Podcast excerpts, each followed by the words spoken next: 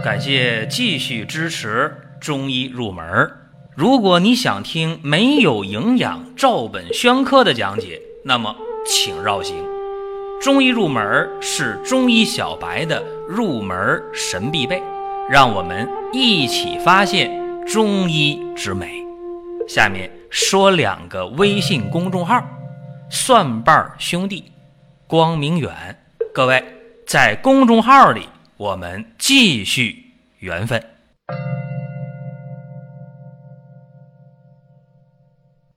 本期话题是否极之本如何理解？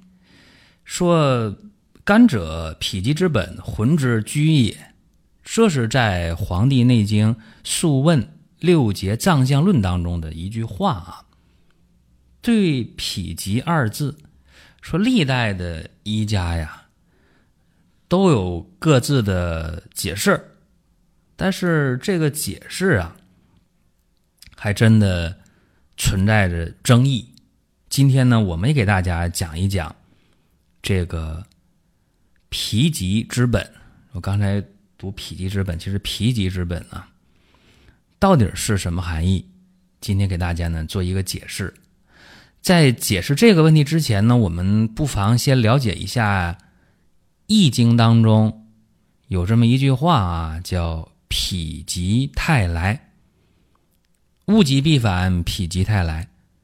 这个“否”呢，就是否定的“否”那个写法啊，就是说事物发展到了极点了，就开始向相反的方向去转变。换句话说呢，坏事坏到头了，好情况就来了。这个“否”和“泰”这两个字啊，也是《周易》当中的两个卦的卦名。那“否”卦呢，什么含义啊？就是寓意吧，咱别说含义了，说寓意。否卦的寓意呢，就是在一个集体当中，这领导高高在上，对下边什么事都不关心，那么上下关系就矛盾了，不交流、不沟通，矛盾解决不了。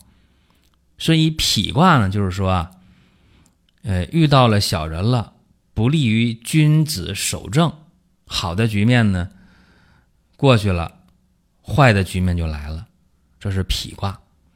泰卦在《周易》当中怎么解释呢？一个团体当中啊，这个上上下下团结一致啊，上边的人能放下身段，礼贤下士；那下边的人呢，也能跟上边沟通的良好，所以上下关系就和谐。有问题呢，有矛盾，通过交流就能解决。所以这个泰卦什么意思呢？就是不好的局面过去了，好的局面就来了。所以，否卦和泰卦就是否极泰来，就是坏到顶点了，好的就来了啊！物极而必反，这个就是否卦和泰卦，否极泰来。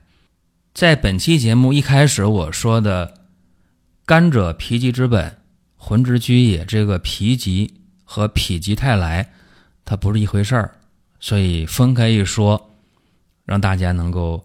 先把他们俩分开，没关系啊。咱们讲的肝者脾疾之本，我的解释，我的认为啊，就是查阅了相关的资料，综合了各家的观点啊。我认为这个皮疾之本的皮疾就是解除疲劳，这是我的观点，先亮出来啊。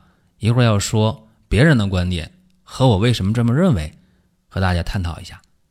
在探讨问题之前，提示大家：八月二十九号，二零一八年秋季的长白山的鲜人参开挖，一开挖立刻冰袋、苔藓、泡沫箱、纸箱，层层的封装，顺丰发货了。所以有需求的抓紧动手。好，咱们下面讲啊，这个甘蔗脾疾之本，古人的一些理解和。目前市面上的一些理解啊，大家的理解有几个理解的方式啊，四个大概是说这个疲呀，就是疲劳的意思，是通假字。这个说法啊，不但在明清之前这么理解，就连到了中医学院的五版教材《内经讲义》的教材里边都这么解释。我那时候学的五版教材也这么解释了，说脾通脾，通疲惫的脾啊，脾疾呢就是劳顿的意思。那时候的解释，当时既然书上都这么说了，那就这么回事吧。这是一种啊学界观点，甚至上了五版教材了。那么第二种说法。说脾疾呀，就是四疾啊。那个脾呢，就是通那个繁体字的那个一二三四的四。而且在一本书当中叫《素问少时》当中说，脾疾当作四疾，而且还引经据典说四极呀，在《黄帝内经》的汤液老理论篇当中就说了，说。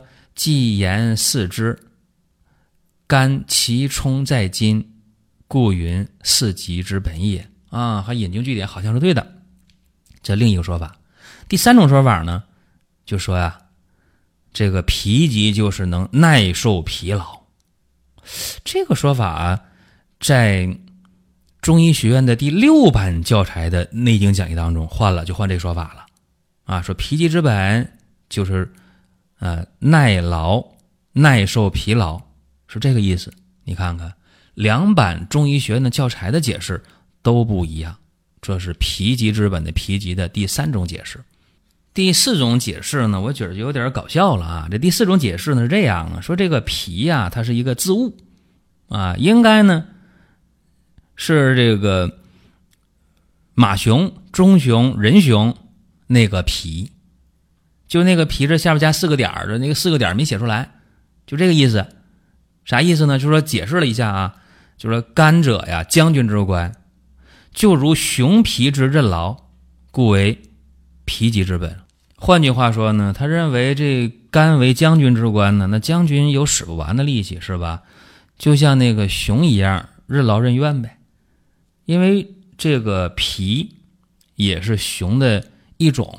就指那个黑熊瞎子啊，人熊、马熊、棕熊都是它。这东西在东北现在是很不常见了。我小的时候到老林子里边还有啊，因为棕熊也叫人熊或叫马熊，咱们一般叫熊瞎子。这熊瞎子体型太大了，秋天的时候吃的膘肥体壮啊，就钻树洞了。吃饱的时候，膘肥体壮的时候多少斤呢？一千多斤。一千二三百斤，一千五六百斤都是它，太吓人。它是陆地上第二大的食肉动物。这熊瞎子经过冬眠之后一出来，啊，一开春出来了，体重减少一半也就变成了呃六七百斤、七八百斤啊，就这么一个动物。所以你看这四种解释啊，好像都有道理。那么书看多了，你也就知道这四种解释其实都不靠谱。咱一个一个说啊，就说最后一个，说这肝呢像那熊瞎子一样啊，任劳任怨啊。那你想一想，这个说法呢很勉强，为啥呢？因为这个说法不能把那个熊啊和那个当吉字连在一起做合理解释。你就说他这肝吧，将军之官，力大无穷，像熊瞎子一样。呃，耐劳是吧？干活任劳任怨，但是这和肝的功能不是那么靠谱的，对吧？肝为将军之官，对吧？藏血的，那怎么就他得任劳任怨？这解释不通！你说肝能通过解毒啊，肝的锁国效应，给入口的东西过一遍啊？你要这么想的话，还有一定道理，但实质上来讲。这个很难说得通，啊，尤其是我把解释一拿出来啊，我把我的理解拿出来，说脾疾就是解除疲劳，那就一切解释通了。那么第一种说法，刚才我讲了，说这个脾疾呢就是啊疲劳的这个含义，那好像对，但是和上下文它又不相符了，因为你要把当疲劳讲的话，讲的是病啊，你没没讲生理功能，因为上下文讲的生理功能，讲的。肝的功能并非是疲劳，啊，肝刚才说了藏血对吧？它还主筋呢，筋还束骨呢。那你说这个东西，好像说西医说法啊，你没有筋的话，你骨头也动不了。但中医可没说啊，从来没说过肝主劳作。就算是你运动或者是劳累导致疲劳了，但中医也很少说你伤筋了，你累了，不是吧？中医理论怎么说呢？中医理论说你哎呀，耗气，你干活多了，运动多了，耗气了，你气虚了，是吧？没说你伤筋了，伤筋往往是外伤，对吧？所以这个说法就 靠不了谱。相反，脾是气血生化之源呢，脾主肌肉四肢，所以如果中医当中说你疲劳了，往往这问题说你脾，对吧？哎，所以说你把肝当人体疲劳的根本，那这个确确实实有待商榷。那么刚才我说那第二种说法啊，就是脾疾应该当做四级当四肢讲，那这个。更说不通，啊！你说肝的话，你你这说到四肢去，那不归他管呢。刚才我说了，脾管这个，脾主肌肉，主四肢啊，所以这个显然就站不住脚。至于第三种说法呢，刚开始大家一听，哎，觉得挺对啊，说肝能耐受疲劳，但实质上也不是的。人体能否耐受疲劳，它不取决于肝，所以四种说法推翻。那么刚才我说了。这四种说法呢，其实都不对。我的理解是，解除疲劳，皮急是解除疲劳。为啥呢？很简单，大家今天呢去查这个字典，啊，就出来了，说这个脾，它同疲劳的疲当类讲，当疲惫讲，啊，那皮急呢，一连到一起，什么意思呢？就是解除疲劳。这种解释呢，不但从文字的字面上顺，很顺，而且从临床实际上来讲更顺了。说肝者脾气之本，哦，肝脏是解除疲劳的根本。换句话说，肝正常的人疲劳易于消失，肝不正常的人疲劳感特别强。这方面你看，肝藏血，对吧？人一旦生病住院了，到医院之后了，全都让你躺下，对吧？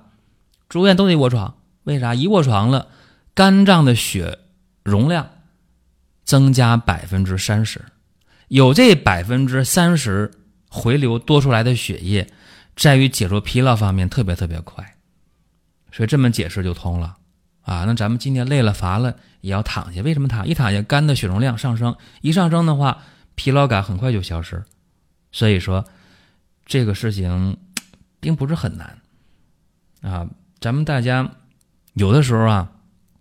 在学习中医的时候，尤其我们这是一个入门类的一个音频啊，说小白啊，给小白听的，这没有任何的贬义啊。说你这么说我是小白，这不是贬义，是和大家讲啊，说中医这个东西它是根在中国，在中国的文化当中，所以你把中国的文化不仅仅说是医学的，包括一些非常书面的，你你查个字典就知道这一半的含义了。你说。